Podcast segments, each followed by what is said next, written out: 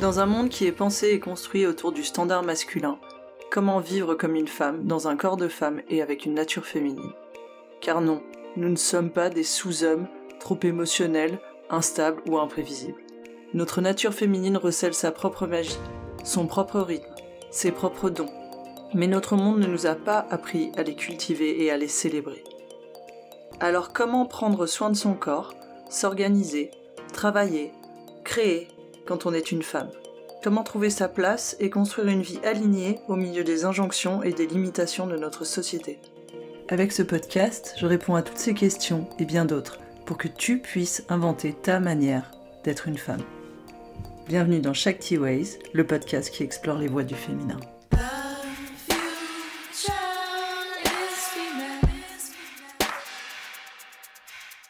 Hello, bienvenue. Aujourd'hui, c'est un épisode interview.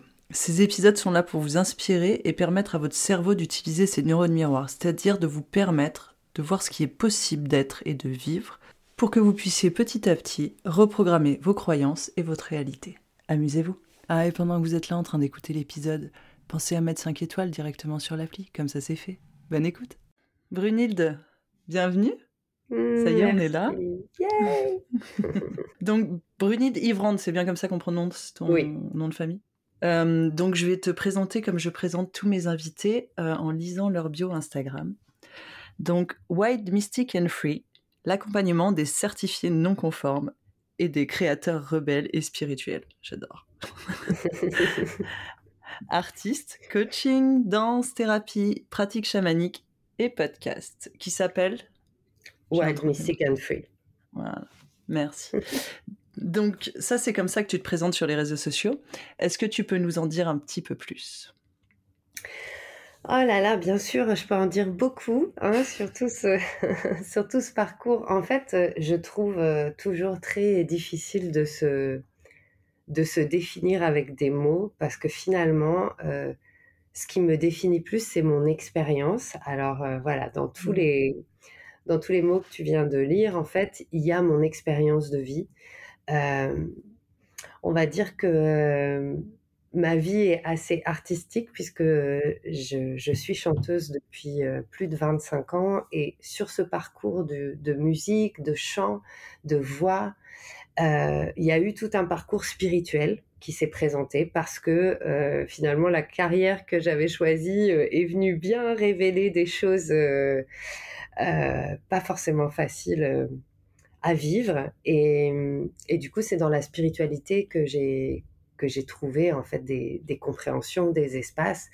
Et à travers ce chemin spirituel, ce chemin musical, il y a eu vraiment la pratique chamanique qui est venue euh, connecter les points en fait, et, et, qui pour moi est une sorte de, de grille de lecture de toute notre expérience humaine avec euh, avec toutes les dimensions de l'être, le corps, les émotions, euh, le mental, l'ego, euh, le mystère, notre connexion au mystère, et puis surtout le sens de, notre vie. Qu'est-ce qu'on fait là? Enfin, je pense que c'est la question qui m'anime en fait depuis pendant tout ce parcours. Mais qu'est-ce que je fais là en fait? Est-ce que je suis là pour euh, pour juste vivre ma petite vie Est-ce que je suis là pour contribuer? Et c'est vrai que j'avoue avoir un, côté très euh, bah, spirituel aussi depuis que je suis enfant, et, j'ai un côté très euh, euh, contribution. Donc pour moi, ma présence sur Terre doit avoir un sens et je dois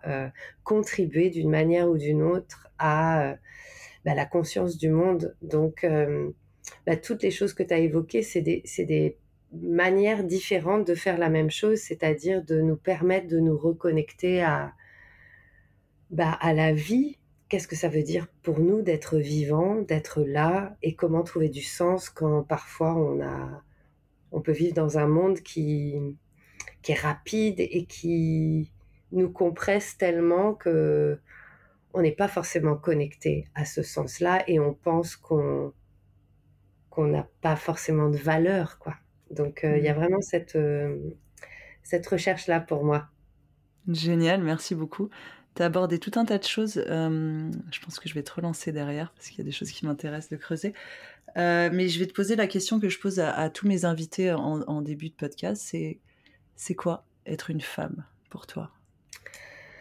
Oh my God Alors, c'est une question piège pour moi. Euh, non.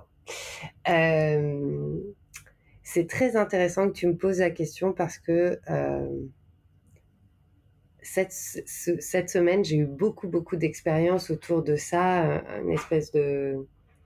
comment dire un miroir de la féminité envers moi et je me suis rendu compte que finalement j'étais pas tant que ça très féminine en fait hmm. et, et que finalement c'était une dimension que j'incarnais pas trop. Je me suis longtemps euh, euh complue dans l'adolescente, mais embrasser la femme en moi, ça a été euh, assez compliqué. Et j'ai pris conscience ce week-end que euh, c'est parce que j'avais peur que si je vivais pleinement la femme, on ne voit pas mon intelligence. Alors il y avait, c'est un truc un peu comme ça, très intéressant. Hmm. Donc si j'étais trop sexy ou si j'étais trop dans ma féminité, en fait, euh, on verrait que la première couche et on n'irait pas chercher. Donc ça, c'est grosse croyance. Donc pour moi, aujourd'hui, là, une, euh, une femme, euh, ou comment je me vis en tant que femme, bah, c'est nourrir, nourrir la vie. Voilà.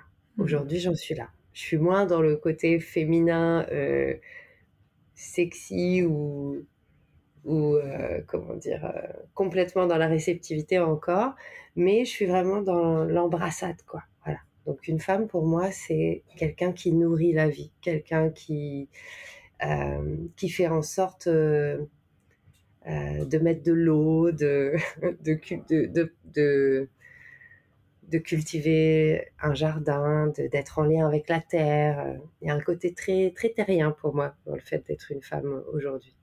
Mmh, c'est hyper joli. Et euh, je trouve ça intéressant parce qu'en fait, tu as balayé tout un tas de, visions différentes. De, comme tu dis, la féminité, il y a, y a cette vision de société où, euh, où euh, une femme, c'est sexy, c'est bien coiffé, ça prend soin d'elle, bla Ok, level 1, très bien.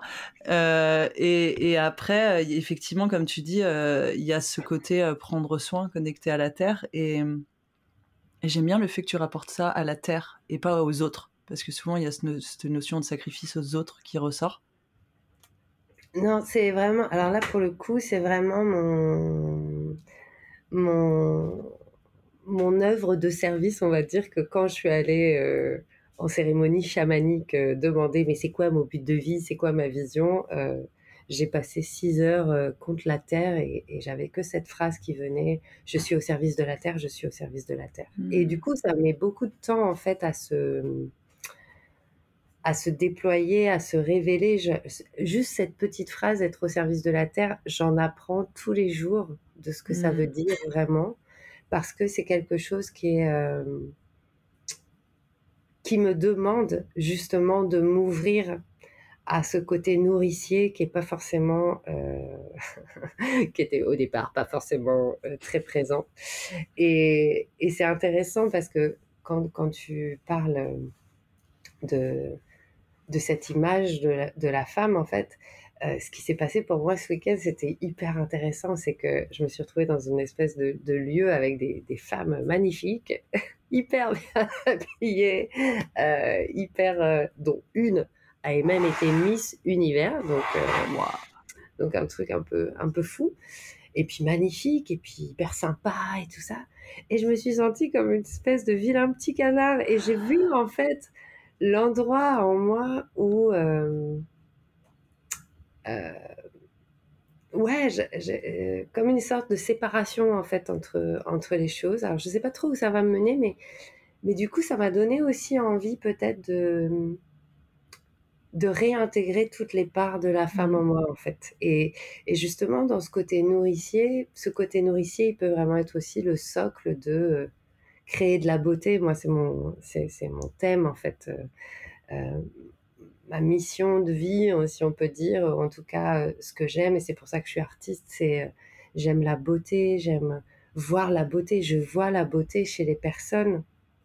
Et, et cette beauté peut être plus vénusienne, mmh.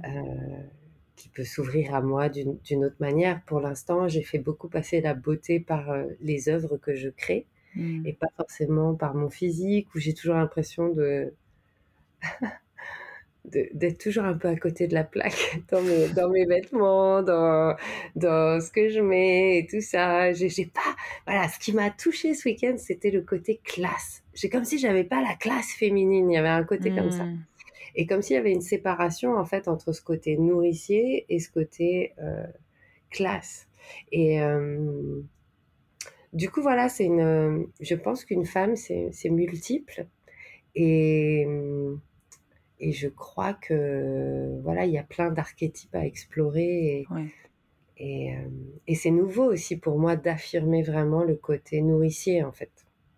Hmm. Beaucoup plus. D'ailleurs, même mon corps change.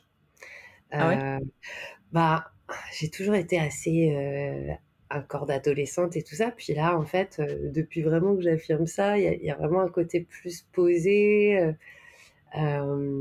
j'ai pris un peu plus de poids. Enfin voilà, j'ai plus de poids en fait. Voilà. Ouais, tu prends plus de place. Ouais. Mmh. Ah, génial. Ah, c'est super mmh. intéressant. On pourrait, on pourrait continuer là-dessus longtemps pour le coup, parce que je trouve des...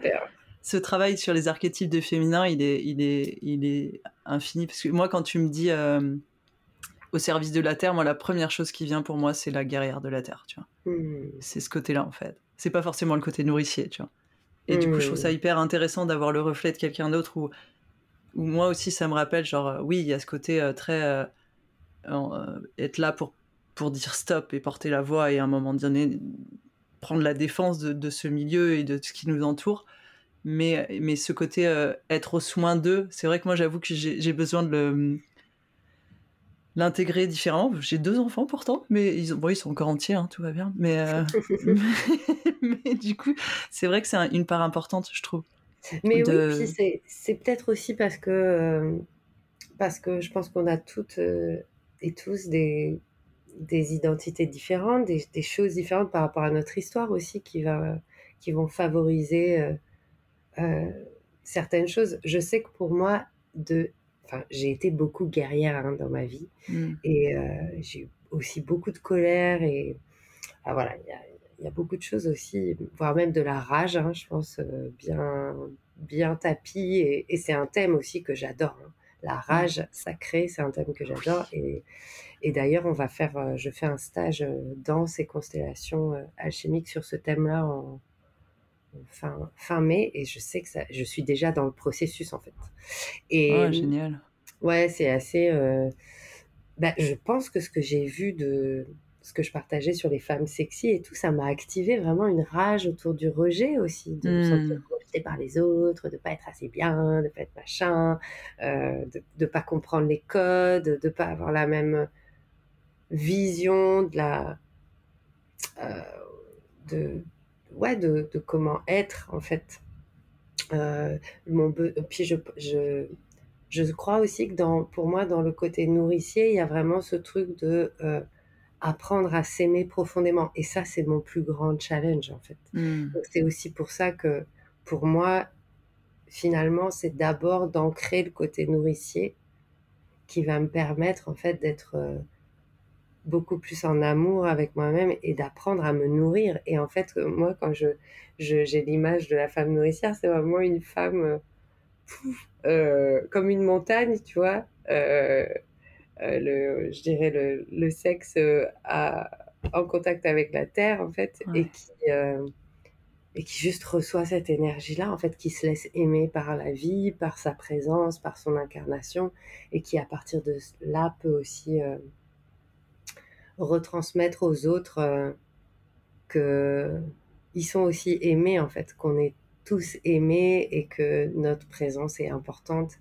Et c'est, tout un chemin que, que j'adore en fait. Et, ah, c'est... Excuse-moi, vas-y. Non, vas-y, vas-y. Et, du coup, tout le travail autour des émotions, d'accueillir les archétypes et tout ça, ça en fait partie aussi.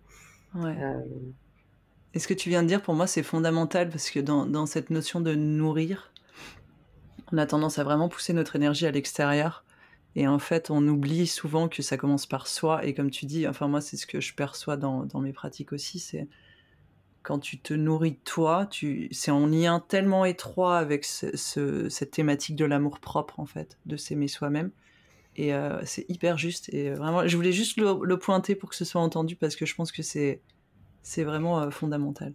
Et puis je crois que c'est une des, choses les plus difficiles parce que qu'est-ce que ça veut dire en fonction de, de notre histoire? Enfin, ça, va nous demander aussi de vraiment questionner tous ces endroits où on pense qu'on est en train de se nourrir alors qu'en fait on n'est pas en train de se nourrir. Mmh. Et moi, ça m'arrive euh, tout le temps en fait. Et c'est c'est aussi un archétype, euh, on va dire l'archétype de la de la mère. C'est aussi un archétype euh, qui est pas très simple parce que pour moi, l'ombre de ça, c'est aussi de. C'est un peu le côté. Euh, je prends presque trop soin euh, des autres, ou alors je prends trop soin de moi, d'un coup je deviens un peu narcissique et il n'y a que moi qui compte. Mmh. Euh, il y a vraiment. où est-ce que c'est. Enfin, voilà, ça c'est ce qui m'intéresse. Où est la limite? Est-ce que je peux vraiment être le plus possible à l'écoute de mes besoins. Et ça, la mère, c'est aussi lié aux besoins. Et en fait, je me suis rendu compte il n'y a pas si longtemps que je n'avais aucune idée de ce qu'étaient mes véritables besoins, en fait. Parce que derrière euh, toute notre, tout notre chemin de vie, il y a beaucoup de conditionnements. Et en fait, il y a des conditionnements qui viennent non seulement de notre famille, notre éducation, tout ça, mais il y a aussi les conditionnements de société qui nous font croire que certaines choses qui ne sont pas des besoins sont des besoins. Et, euh, et c'est, ça demande aussi de venir euh, questionner, mais en fait, est-ce que j'ai vraiment besoin de ça? Est-ce que c'est vraiment ça que je veux? Et je me rends compte en ce moment que euh, j'ai cru pendant tellement longtemps que j'étais une certaine personne, alors qu'en mmh. fait, je suis toute une autre. ça, c'est énorme. Et c'est, euh, c'est un changement permanent. Mais c'est bien parce que je voulais te, te demander de. je trouve ça très intéressant parce que souvent, quand on invite des gens dans les podcasts, c'est des gens qui ont déjà fait euh, pas mal de travail sur soi ou qui ont déjà une vision du monde qui, qui, qui est un peu expansée. Et, et, souvent, ça peut paraître très loin de soi. Et en fait, on oublie qu'il y a tout un cheminement derrière qui a eu un très long cheminement, qui est encore en cours. Très long cheminement. Voilà. Et est-ce que tu pourrais euh, expliquer un petit peu, ben, un peu d'où tu viens et un peu ton cheminement, même s'il y aurait des, heures de discussion à avoir, mais histoire de retracer un peu euh, pour les gens euh, bah, ce que ça prend en fait de d'arriver à pas que pas qu'on soit arrivé quelque part, tu vois, mais d'avoir cette vision et ce recul-là, où, c'est un, un travail en cours et, c'est un travail qui prend de l'espace mmh. bah Déjà, je pense que je viens de la nature, donc de la campagne. J'ai grandi à la campagne et je suis fille unique. Donc, mmh. euh, j'ai grandi avec des animaux et avec beaucoup de, je dirais, euh, de solitude, de solitude mmh. et aussi de ce qu'on appelle aujourd'hui dans la psychologie un peu de négligence émotionnelle. C'est-à-dire que j'ai grandi euh, vachement seule, euh, mes parents n'étaient pas toujours présents et quand ils étaient présents, en fait, euh, bah, ils n'étaient pas présents non plus forcément. Mais après, c'était leur, voilà, c'est leur c'est leur histoire et, c'est ok en fait parce que c'est du coup aussi grâce à ça que, que j'ai pu euh, suivre mon chemin, même si ça me fait beaucoup beaucoup bosser. Mmh. Euh, et du coup, euh, eh bien, j'ai passé ma vie à, à essayer d'être reconnue, à essayer d'exister en fait, parce que j'avais l'impression de ne pas exister. Et en plus, comme je suis assez, euh, j'ai toujours été créative, imaginative, j'ai toujours été reliée à l'invisible, j'ai toujours parlé avec les chiens, avec les animaux, avec euh, les, les arbres, été dans, la, dans les champs et tout ça, avec un monde imaginaire assez, assez fort. Et en fait, euh, il y a eu vraiment ce, ce truc de d'avoir besoin de, de, reconnaissance en fait, d'avoir besoin d'être reconnue et donc logiquement bah, je suis partie un peu dans la branche artistique.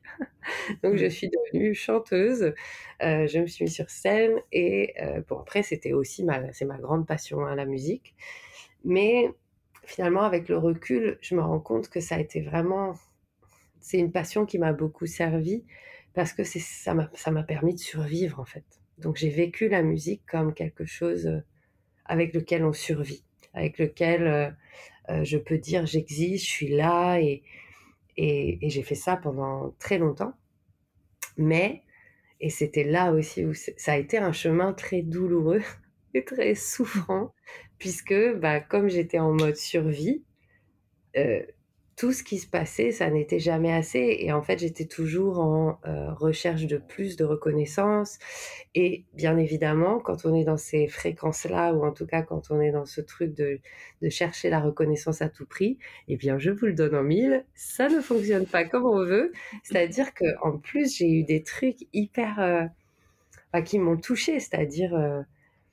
Euh, j'ai raté des contrats en maison de disque à, à un jour près. Il y a eu vraiment des, des, choses, en fait, comme si à chaque fois, j'avais le truc et puis non, ça marchait pas. Et donc, ça mmh. me mettait dans tel état émotionnel où je me disais, mais non, mais en fait, voilà, personne ne m'aime. Enfin, il y a vraiment ce truc, personne ne m'aime, j'y arriverai jamais et tout ça. Et c'est encore là, hein, aujourd'hui. C'est encore mmh. là. C'est voilà, c'est la blessure du rejet aussi qui est, bien présente. Et bah, ça rejoint un peu ce dont je parlais au début, en fait, quelque part. Hein. Il faut être assez, assez belle, assez machin, assez truc. Et du coup, bah, là-dedans, en fait, j'ai d'abord rencontré la pratique du bouddhisme. Donc, j'ai mmh. pratiqué le bouddhisme. J'étais plus jeune, j'avais 25 ans et je me suis investie à fond dans l'association dans bouddhique. Euh, parfois, je pratiquais 7 heures par jour. En fait, j'avais rien compris aux enseignements, mais je le faisais un peu aussi pour survivre, pour, pour essayer de sortir de, de ça. Ouais, et puis c'est cette énergie à cet âge-là aussi, je trouve. Ce truc de genre à fond, quoi. J'étais à fond. Ouais, j'étais vraiment à fond. Et puis, en plus, on était un peu organisés en en groupe. Donc j'avais aussi des jeunes avec moi, des purs potes euh, qui sont devenus, enfin voilà, avec qui on, pratiquait ensemble et tout ça. Donc c'était chouette. Mais pareil, en fait, le plus j'ai commencé à pratiquer, euh, le plus j'ai commencé à m'ouvrir à d'autres choses, donc euh, beaucoup plus euh, l'essence de la créativité, c'est-à-dire j'ai commencé à sortir un peu aussi que de la musique pure et, j'ai commencé à m'intéresser plus, bah, c'est quoi le processus créatif en fait. et ça, c'est vraiment la pratique bouddhique qui a libéré ça. C'est comme si de me reconnecter à ma spiritualité, en fait, ça m'avait ramené à la source de de toute la création en fait. Et donc j'ai commencé à dessiner, j'ai commencé à écrire, j'ai beaucoup beaucoup écrit. Et puis euh, j'ai commencé à m'ouvrir. Il y a d'autres livres qui sont arrivés vers moi et j'ai rencontré euh, les quatre accords Toltec de Don Miguel, Don Miguel Ruiz. Et euh, bah, j'ai décidé de faire une, la formation en six mois sur les quatre accords Toltec.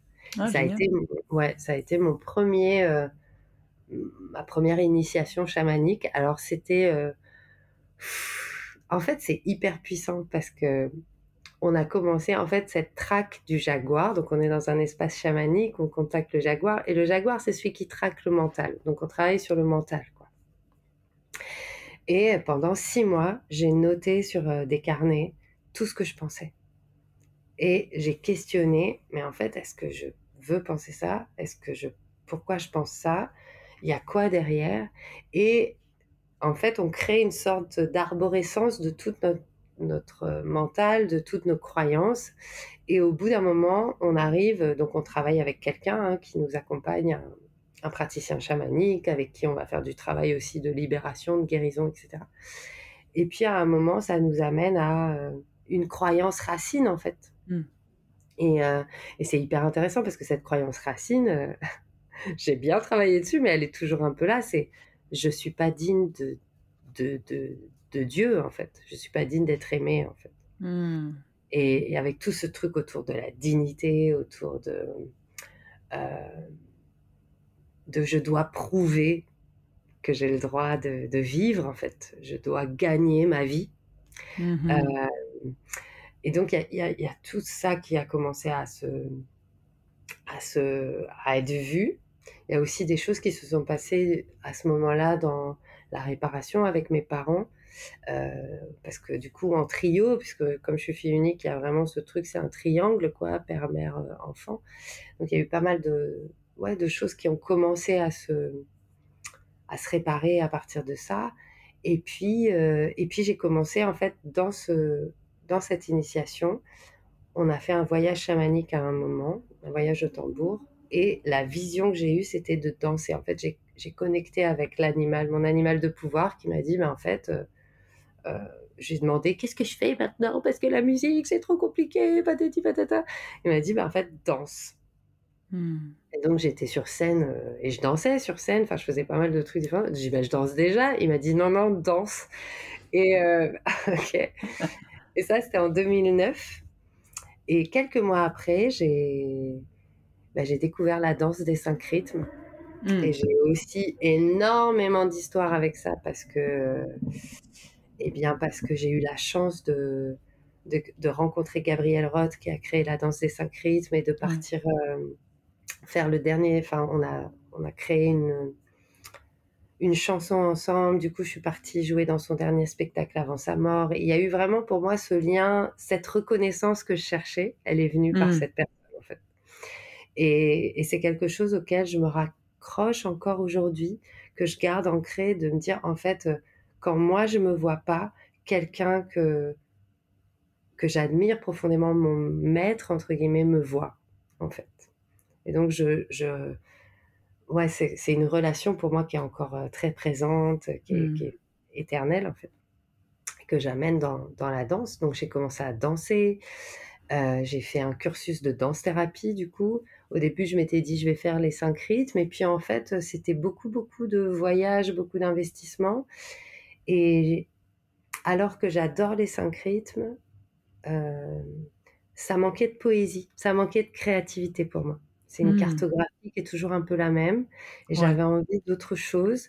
Et, et j'ai fait un cursus de danse-thérapie qui a été super avec euh, Dominique Autreux pendant trois ans, qui est devenu aussi mon ami. Du coup, depuis la fin de la, du cursus, tous les étés, je fais la musique en live. Donc, il y a une grosse réparation euh, musique, euh, danse, parce que à travers la danse, maintenant, en fait, j'accompagne des danseurs l'été en musique live avec d'autres musiciens pour qu'ils dansent. Donc ça, c'est énorme parce que c'est là d'un coup, ma, voix, la musique n'est plus au service de ma survie et de ma reconnaissance, mais vraiment au service de la danse et de la vie. Donc c'est, c'est vraiment cette notion de service en fait.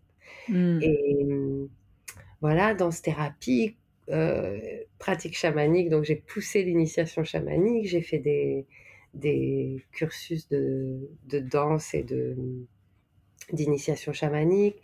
Euh, et puis j'ai rencontré mon, mon enseignant euh, péruvien avec lequel j'ai travaillé plusieurs, euh, plusieurs années et, et, qui a comme qui dirait on va dire quand j'ai rencontré cette c'est pas vraiment une roue de médecine c'est une spirale médecine mais cette mmh manière la cosmovision andine c'est comme si tout tout ce que j'avais fait dans ma vie avait un sens logique et comme si, euh, à travers cette spirale, je pouvais apporter tout ce que je fais. Donc, on travaille, euh, voilà, je travaille sur le corps pour la dimension de la terre, on travaille sur les émotions et les rituels, on travaille avec la dimension de la lune, je travaille sur le mental avec euh, du coup la traque du jaguar, mais aussi le coaching qui pour moi en fait le coaching c'est une forme de track aussi, où en fait on va aller vraiment explorer le, mental, et puis la relation, la reliance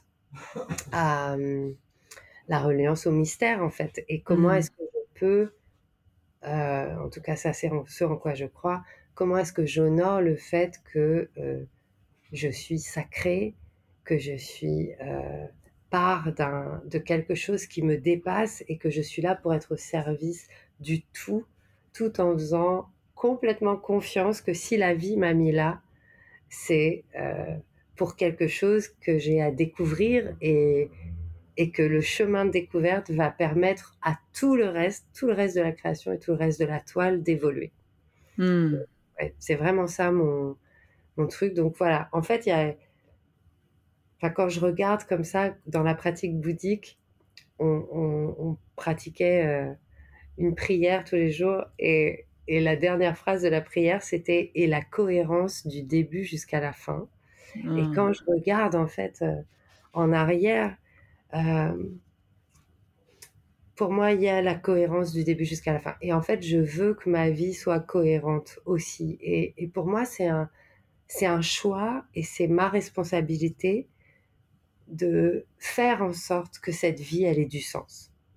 Euh, parce que sinon, enfin voilà, je, je pense que c'est ça qui me, qui me permet de d'apporter ce que j'ai à apporter, qui me permet d'être bien dans ma vie, c'est de me dire, ok, je suis importante et je suis pas importante. Mais en tout cas, ce petit point dans le cercle que je suis, il a du sens parce que si je suis pas mm. dans le cercle, ben, il n'y a pas de cercle. Le mm, cercle mm, n'existe pas. Ah, c'est hyper beau. Voilà. Voilà, c'est long, hein, je, je, peux en parler, mais j'ai plein de, tellement plein d'anecdotes, d'aventures et tout ça. Mais, euh, mais je suis hyper contente parce que euh, bah, justement, au mois de mai, euh, il y a un, mon premier livre sur la Pachacuti donc sur la cosmovision andine, qui sort en librairie. Oh, génial, je savais pas du tout. Wow, ah non, personne ne sait. Euh, J'en ai pas trop parlé. Et puis, euh, puis ça, c'était un peu très intéressant ce, ce, cheminement. Mais en tout cas, voilà, c'est euh, oui, c'est un, un, livre de, on va dire, euh, sans être vulgaire justement, c'est un livre de vulgarisation. Vraiment, en mmh. tout cas, j'ai essayé de de pouvoir parler de cette cette belle vision de la vie, parce que c'est vraiment une belle vision de la vie, en fait, la, la vision euh, des peuples chamaniques, c'est c'est quelque chose dont on a besoin, en fait. On a besoin de se reconnecter à, ce sens, à cette beauté, à la beauté de la nature, et c'est aussi euh, on est le microcosme du macrocosme. Donc le plus on va prendre soin de nous, le plus on va être capable de prendre soin de la Terre. Et c'est là aussi où on revient à ce qu'on se disait au début. Le plus mm. je me nourris, vraiment, le plus je nourris la Terre et la Terre me nourrit. Il y a vraiment cette notion de réciprocité sacrée. En fait, tout ce que je fais pour moi, euh, je le fais pour toi. Aujourd'hui pour mm. moi, demain pour toi, en fait. Donc, euh, ah, génial. C'est hyper, c'est marrant parce que je t'écoute et tu disais que tu n'avais pas euh, beaucoup investi le, féminin et euh, c'est enfin pour moi en t'écoutant je dis waouh mais enfin il y a la créativité il y a le mouvement il y a la danse il y a le chant il y a il y a les pratiques chamaniques qui à mon sens c'est ma lecture sont très féminines de plein de parce qu'elles sont très organiques. Il y a quelque chose qui se passe beaucoup dans le dans la matière dans le corps et euh, par exemple le, bouddhisme pour moi c'est quelque chose de beaucoup plus masculin dans son approche tu vois où on, est beaucoup plus dans quelque chose qui est désincarné. Et, euh, et, je, trouve que c'est un parcours justement de femme euh, très incarnée, tu vois, et très... Euh, mmh. Tu vois, dans sa créativité et ce qu'elle offre et ce côté... Waouh, je donne, tu vois, je donne de, de, de ma magie, de, de, ce que je suis. Et, et c'est fantastique parce que ça peut paraître un peu... alors, suivant les gens qui vont écouter, ça, moi j'ai un, parcours euh, qui est pas le même, mais avec des, accroches similaires sur le chamanisme ou des choses comme ça. Et euh, des fois, c'est très perché. Les gens perçoivent ça comme très perché, mais en fait, c'est c'est très dans le corps, quoi. Il se passe vraiment quelque chose euh, dans la matière. C'est hyper ancré. En fait, le chamanisme, c'est retrouver notre relation à la vie. Et la vie, elle mm. est autour de nous. C'est à la fois la matière, donc c'est la terre. En fait, dans cette cosmovision andine, ce que j'aime bien, c'est qu'il y a la direction du sud, c'est la Pachamama, donc c'est la déesse terre, et la terre, c'est tout le vivant en fait. Donc c'est la matière, c'est le vivant, c'est les animaux, c'est euh, les arbres, enfin toute cette dimension-là, et c'est la dimension de notre corps en fait. Donc je suis un corps en fait, je suis là, mmh. euh, je marche sur la terre. Euh, la terre est vivante. Hmm. Et donc, euh, c'est, c'est pas juste complètement barré de se dire euh, la terre est vivante. Euh, non, bah, c'est, enfin, je sais pas, c'est. En même temps, je, ça fait tellement longtemps que je sais que la terre est vivante, je, je vois pas comment on peut s'imaginer que la terre c'est juste un caillou. C'est, Ouais, complètement. Mais c'est une forme de déconnexion de la. Enfin, moi, je te rejoins tellement. C'est une forme de complète déconnexion liée à notre société occidentale de croire que que, que ce ne serait qu'une boule de poussière, quoi. Enfin, c'est tellement ridicule que. bah oui, et puis du coup, il y a quand même cette magie, ce miracle de finalement, à ce jour, de ce qu'on connaît du, du cosmos, euh, euh, il se passe un truc magique sur Terre qui fait qu'il y mm. a du vivant. Et, mm. euh, et après, si on va sur des pratiques hyper, hyper évoluées, il n'y a plus aucune matière et tout est fréquence et vibration, ok. Mm.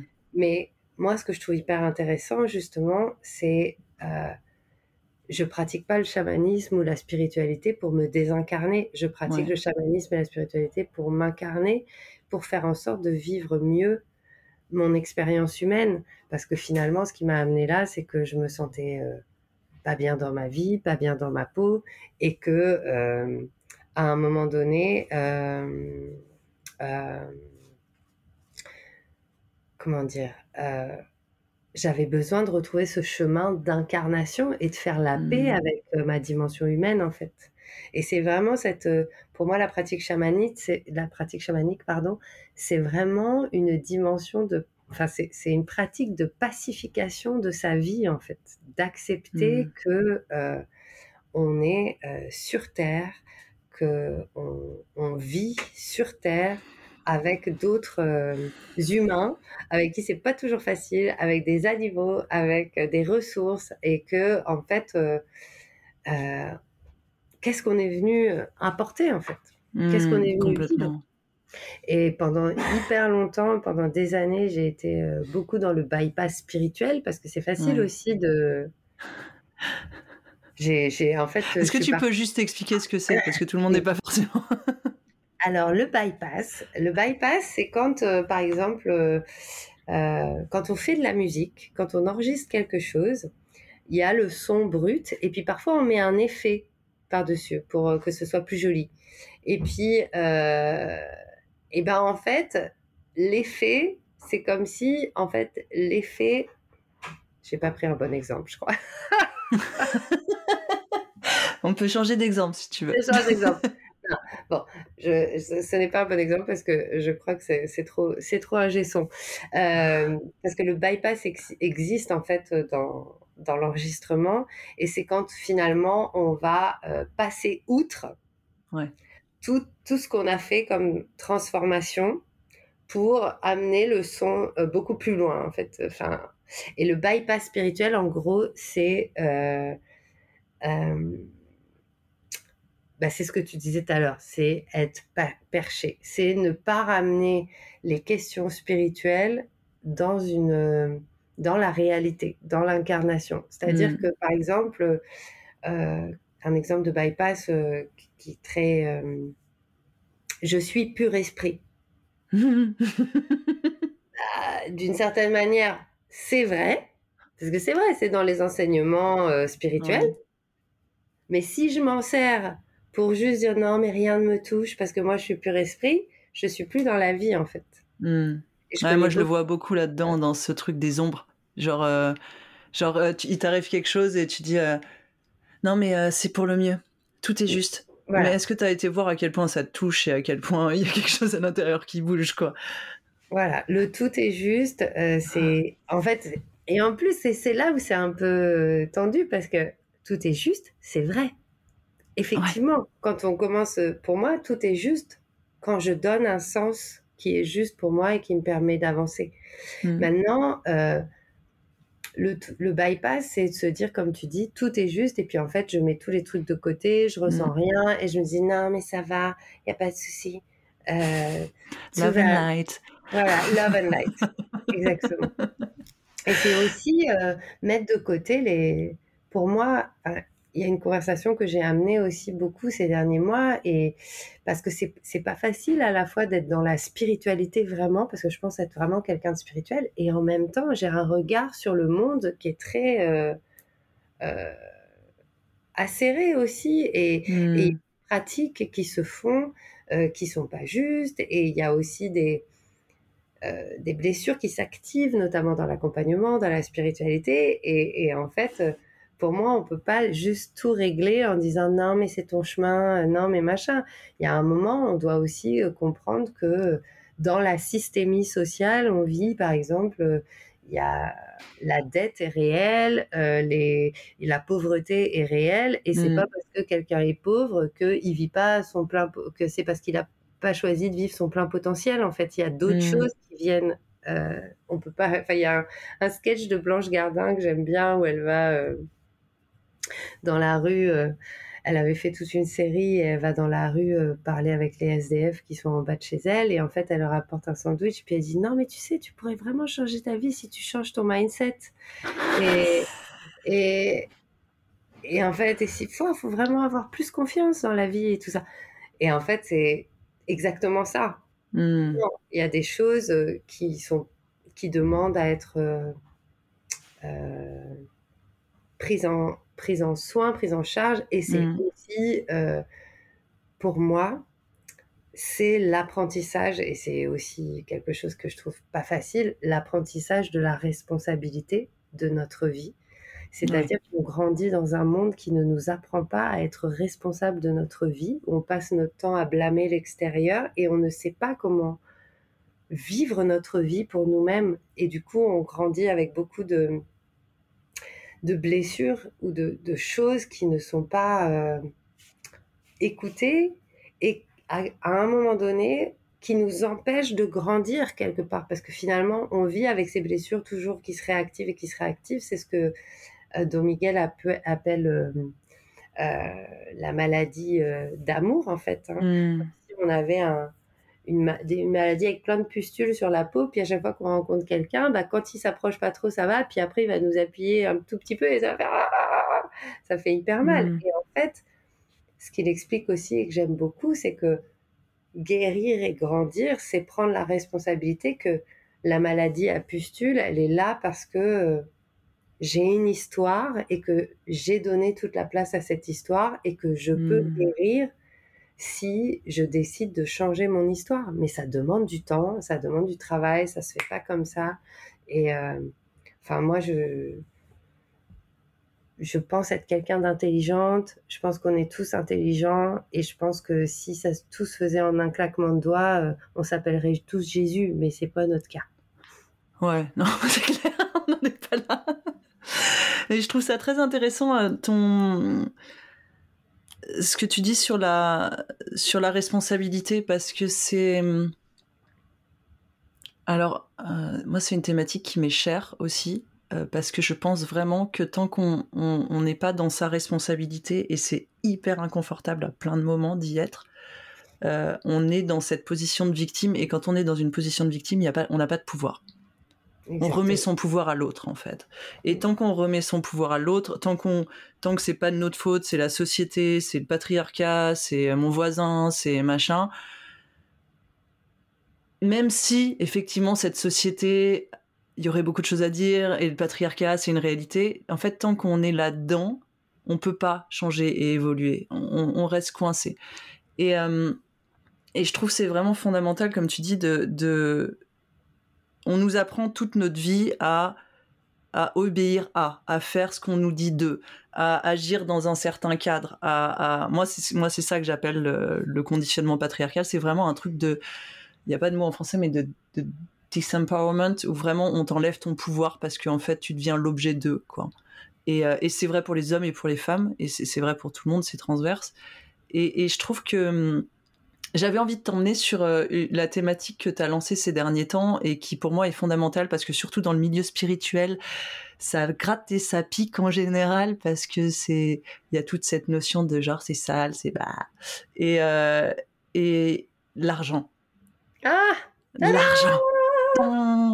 Parce que moi, je, fais aussi du, du dans la spiritualité depuis très longtemps et vraiment je vois ce truc et je l'ai vu chez moi à plein de moments genre euh, non mais ça devrait être gratuit ou tu devrais offrir tes dons et, et, euh, euh, l'argent c'est mal et regarde ce que ça fait dans le monde et tout ça. Et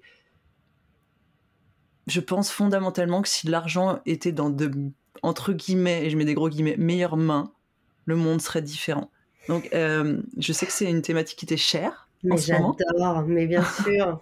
bah, je pense que, voilà, moi, ma thématique, et c'est un peu ce que, ce que, tu dis, la responsabilité, pour moi, finalement, c'est en prenant notre responsabilité qu'on va trouver notre liberté. La liberté véritable, elle vient quand je décide de prendre la responsabilité de ma vie. C'est pas, ça veut pas dire que c'est confortable. La liberté, mmh. c'est hyper inconfortable. Parce mmh. qu'en fait, on la connaît pas. On l'a jamais vraiment vécu, à part quand on était petit.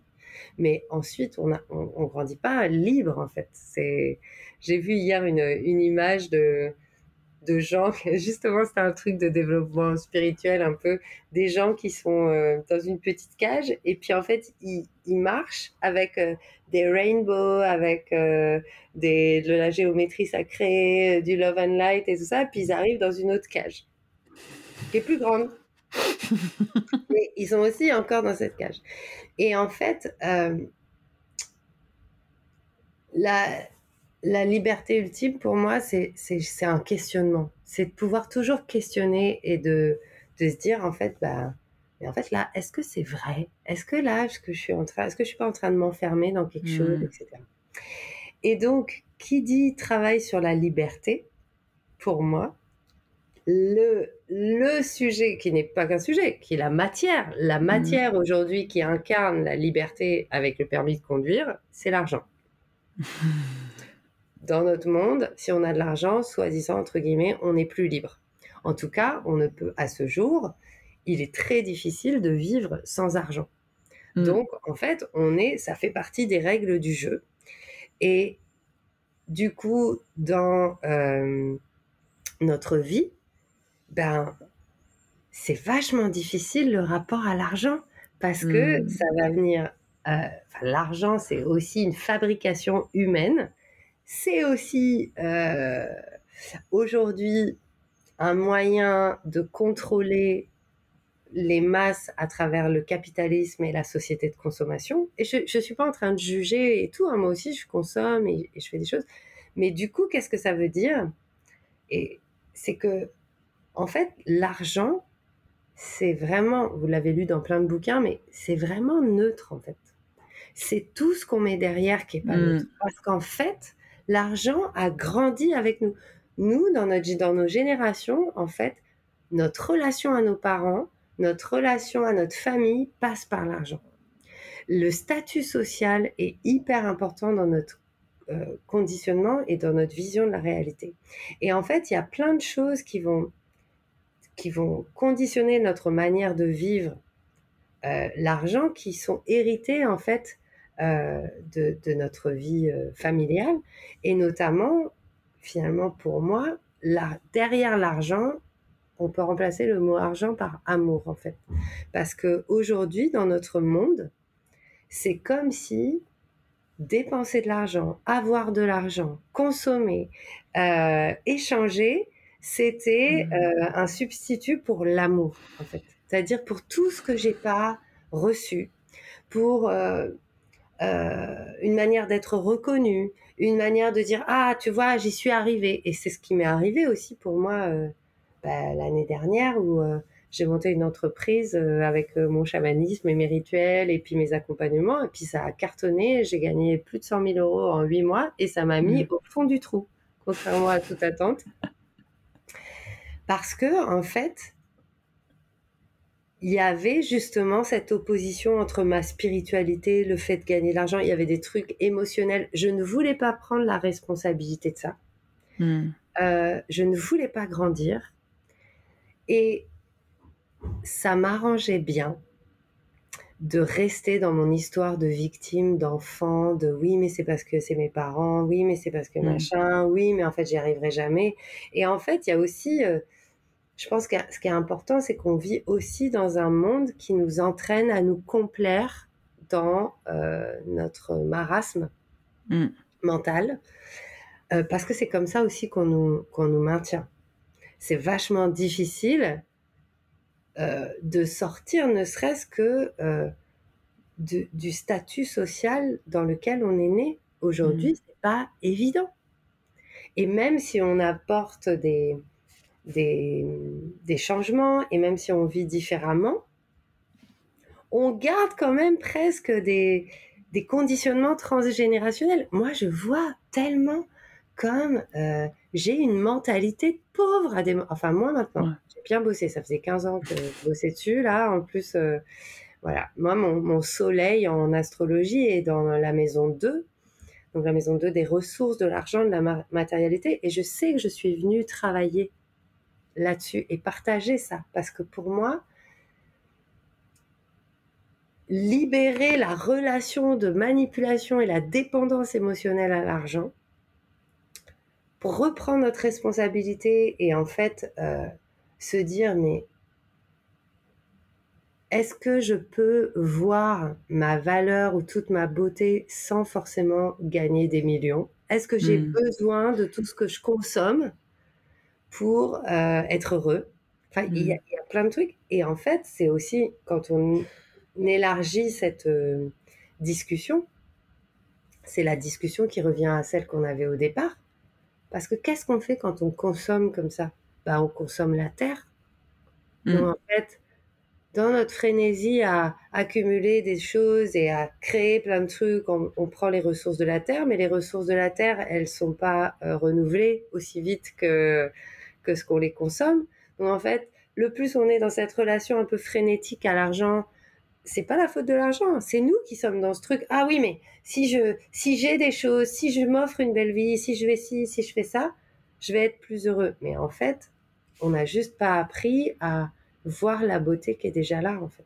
Mmh, mmh, mmh. On pense qu'on doit être bien habillé, qu'on doit être machin. Et en même temps, j'adore être bien habillé et j'adore aussi gagner de l'argent. En fait, l'argent n'est pas vraiment le problème, c'est la manière dont on, on aborde ça. Après, c'est un, vaste sujet, mais on a aussi une responsabilité dans notre relation à l'argent. Et c'est aussi euh, ce dont je parlais aujourd'hui. Euh, euh, à, quelqu'un qui, en fait, euh, moi, je vends des choses, j'ai ma responsabilité, mais la personne qui achète, elle a aussi sa responsabilité. Mmh. Et elle peut pas dire juste, ah ben non, mais en fait, euh, c'est parce que toi, tu vendais quelque chose, moi, je suis, je suis, j'ai acheté, donc je suis un peu la, la je, vais me posturer plus facilement en victime parce que je consomme. Mmh. Ben non, en fait. Ouais, c'est fondamental d'avoir cette cette lecture de la conscience de ce qu'on dépense. Comme tu dis, enfin, moi j'adore les belles fringues. J'ai vraiment, je, je, je trouve ça. Et euh, parce, mais parce que. Euh, et, je me rappelle quand j'avais 20 ans, j'étais euh, acheteuse compulsive concrètement, où je me faisais des, des pansements avec, j'aime bien dire, je me faisais des pansements avec des billets de 500 parce que c'était vraiment ça. C'est comme j'avais pas l'amour et, et, la reconnaissance dans, dans ma famille telle que je le souhaitais, euh, bah, j'allais chercher ça euh, ailleurs. Et euh, aujourd'hui, pas que je n'ai plus ce genre de problème, ne vraiment pas. Mais du, coup, il y a plus de lumière dessus, donc c'est plus conscient. Donc quand je le vois se pointer, je sais en fait. Et, dans la majorité des cas, j'arrive à, à transcender le truc. Des fois, non. Et, et du coup, c'est ça peut être aussi super cool de, de s'acheter un vêtement parce que parce qu'on s'y sent bien, parce qu'il nous appelle, parce que ça nous permet de nous incarner différemment et parce que c'est juste, c'est-à-dire qu'il n'y a pas de jugement sur euh, c'est mal de consommer, comme tu dis, c'est juste qu'est-ce qu'il y a derrière? Est-ce que tu agis par rapport à ta blessure, depuis ta blessure Ou est-ce que tu agis? Moi j'aime bien parler de désir parce que c'est. Euh, parce que je parle beaucoup de sexualité et que c'est un autre grand lieu euh, du tabou. c'est est-ce que tu agis par rapport à ton désir ou est-ce que tu agis par rapport à ta blessure, tu vois? Et je trouve que l'argent, c'est une thématique qui est. En tantra, on dit. Euh, en fait, dans, le tantra, tout est, tout est source d'évolution, tout est source de, de, de, de, croissance et de, d'évolution, d'expansion. Mais en fait, là où tu auras le plus de. Là où il y a le plus de potentiel, c'est là où il y a le plus de tabous. C'est clair. Ah non, mais carrément. mais non, mais moi, je suis persuadée que travailler sur l'argent, c'est ce qui va nous permettre de sortir euh, de l'impasse, en fait. Mm. Vraiment. Euh, travailler sur l'argent, c'est pas travailler sur euh, ce, que je ce que je reçois, ce que je dépense. C'est vraiment aller travailler sur l'amour de soi, la valeur, la relation à notre famille, la relation transgénérationnelle, la relation à notre présence sur Terre, la relation aussi à comment est-ce que je consomme? Et là, c'est ce que tu dis, tu vois, il y a, en fait, il y a consommer et consommer. Euh, quand euh, finalement tu passes tous tes samedis à aller acheter des vêtements chez H&M et que juste tu dépenses une fois par mois pour acheter un beau vêtement, c'est pas la même chose en fait. Pour moi, mmh, mmh. on nourrit pas les mêmes choses. Et en fait, je pense aussi qu'on a à revisiter nos chaînes de production et de consommation aussi. Et, euh, et là, hier, euh, j'ai écouté un, j'ai écouté quelque chose hier qui parlait de ça justement qu'en fait, euh, incarner la richesse, c'est aussi prendre soin de euh, comment je consomme. C'est pas forcément s'acheter des beaux vêtements, ça peut être tout simplement acheter des super bons fruits. Mmh, mmh, ça mmh, peut aussi euh, être réfléchir, créer une sorte de collectif, mettre en richesse, enfin mettre en, en, collectif la richesse de nos idées pour justement essayer de trouver une alternative à au, fuel et euh, je sais pas mmh. à l'essence, aux avions. Euh, comment ce qu'on se disait ce matin euh, avec mon, mon, mari en fait, un de nos rêves ce serait que bah là on est à Bangkok et là c'est c'est la pollution, c'est la pollution pollution quoi. Et c'est noir, enfin c'est gris quoi.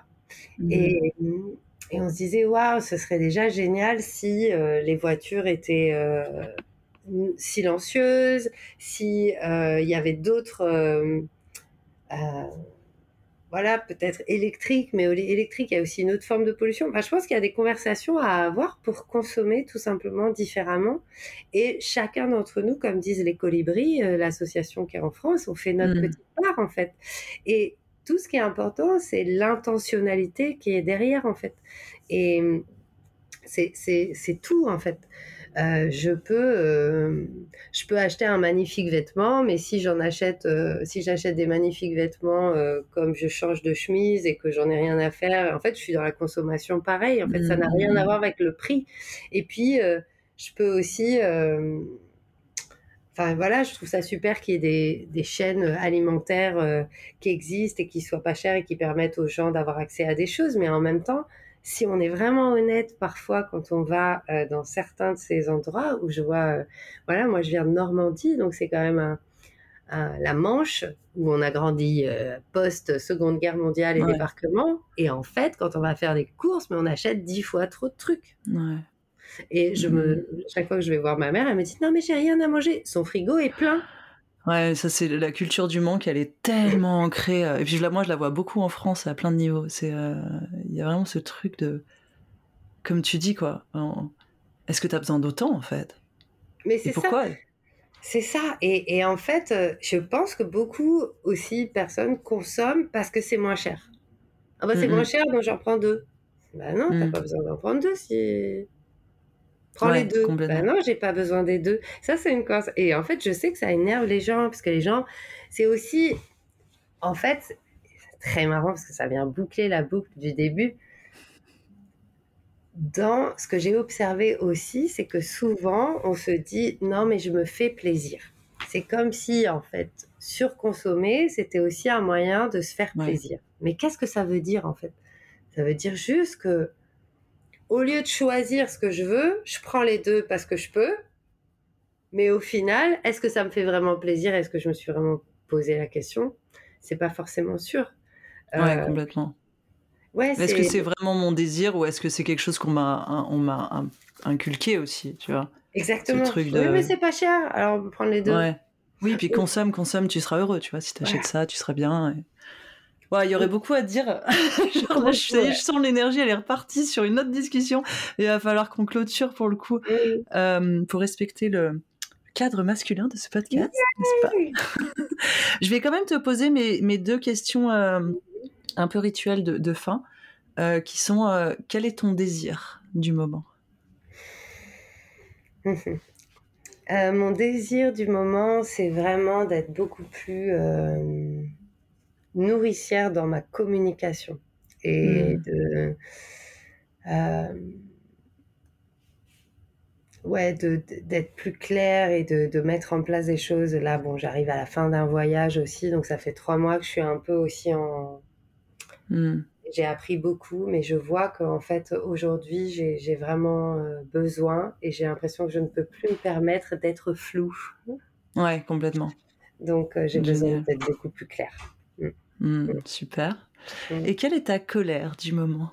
Ah, ma colère du moment. Alors, euh, bah, justement, je pense que c'est celle qui, émerge, qui a émergé, je pense, c'est euh, c'était plus vraiment quelque chose que j'ai ressenti de l'ordre d'une sorte de rage.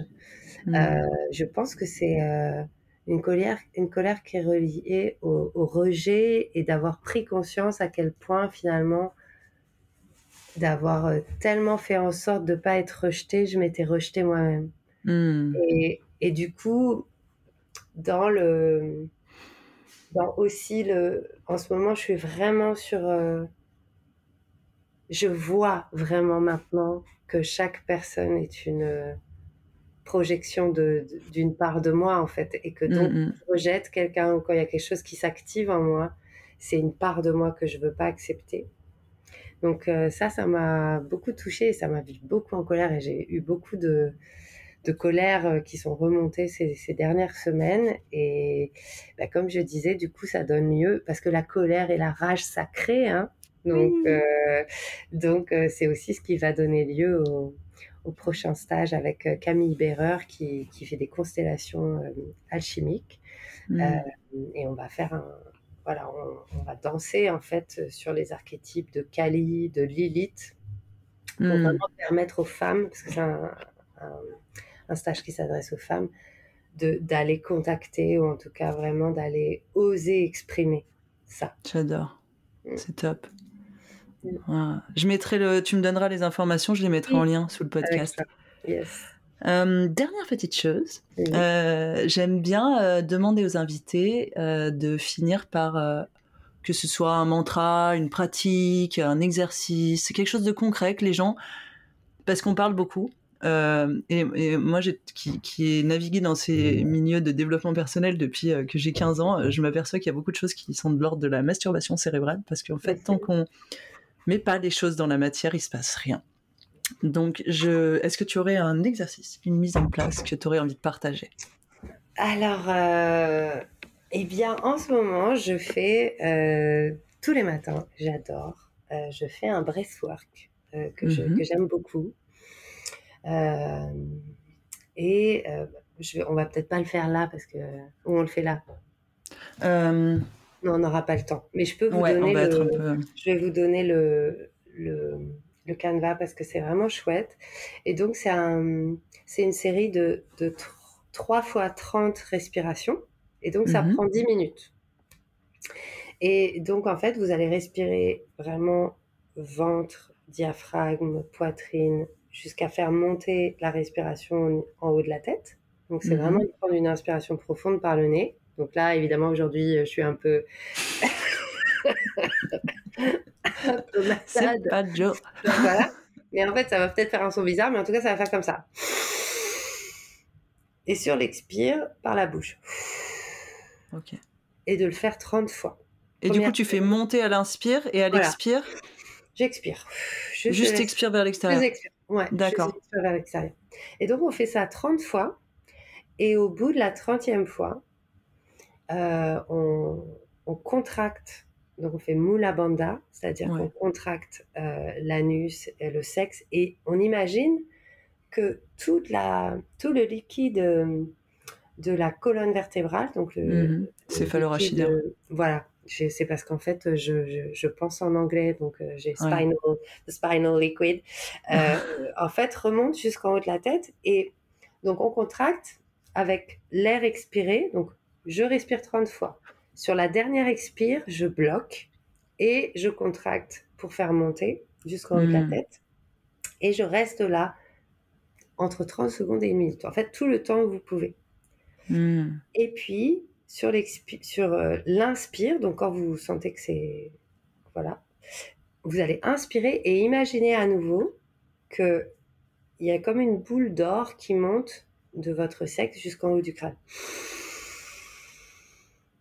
Et à nouveau, je bloque. Mais cette fois, j'ai pas besoin de faire moula bandha, juste je bloque et j'accueille.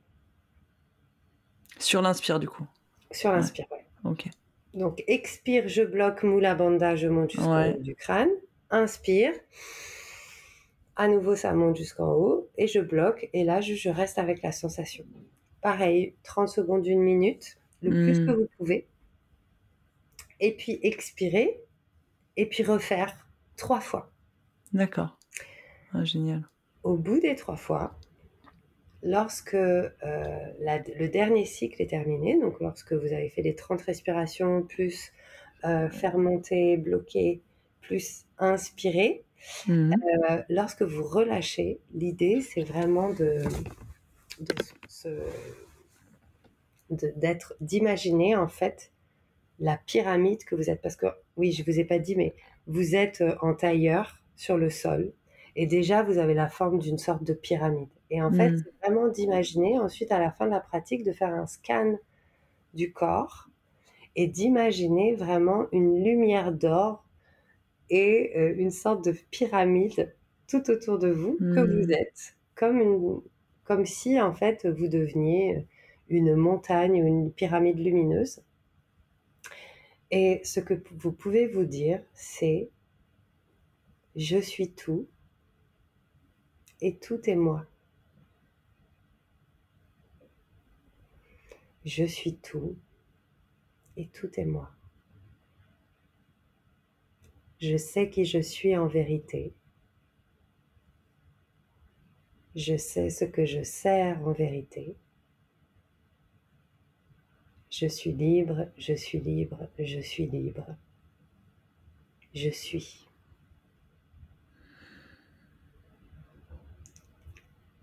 Ah, Ouais. génial Et euh, ouais, c'est très, euh, c'est très chouette. Et cette, cette petite activation, ces quelques mots là, je suis libre, je suis libre, je suis libre, je suis.